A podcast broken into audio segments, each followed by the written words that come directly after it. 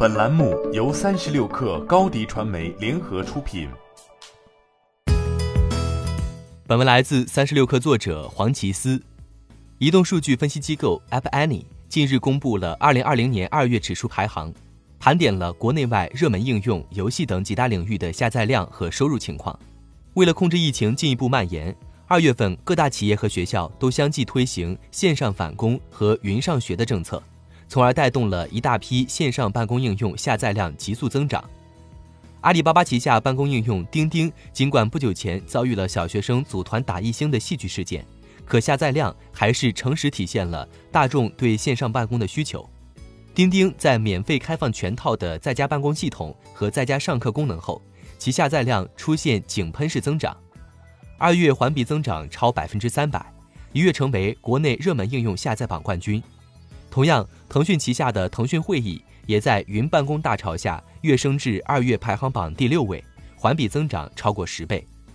放眼全球，TikTok 继续稳坐全球下载榜单头把交椅，同时收入排名较上月也跃升了九位，收入环比增长超过百分之一百三，仅次于国外交友应用 Tinder，成为全球应用收入排行榜单亚军。在国内收入排行榜方面。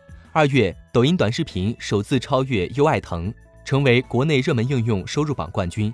和抖音一样，同属于短视频领域的快手，在二月收入也有所上升，位列收入榜单第五位。疫情迫使人们回到客厅文化，被剥夺社交消费需求的观众们急需线上内容填充日常。短视频凭借快速频繁的更新速度，在与长视频的竞争中优势显现。另一方面，受疫情影响。此前，贺岁电影《囧妈》转战线上免费首映的举措，也直接带动了字节跳动旗下的抖音、西瓜视频等 App 下载量飙升。借助免费电影破圈，短视频平台对长视频用户的收割显而易见。木工模拟体验游戏《超级木旋 3D 版》在二月份成绩亮眼，下载量跃居全球热门游戏榜单首位。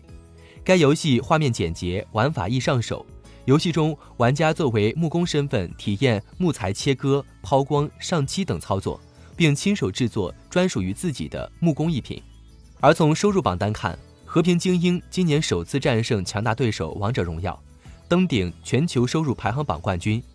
除了常年占据收入排行前列的《和平精英》与《王者荣耀》，二月份还涌现了热门的卡牌游戏。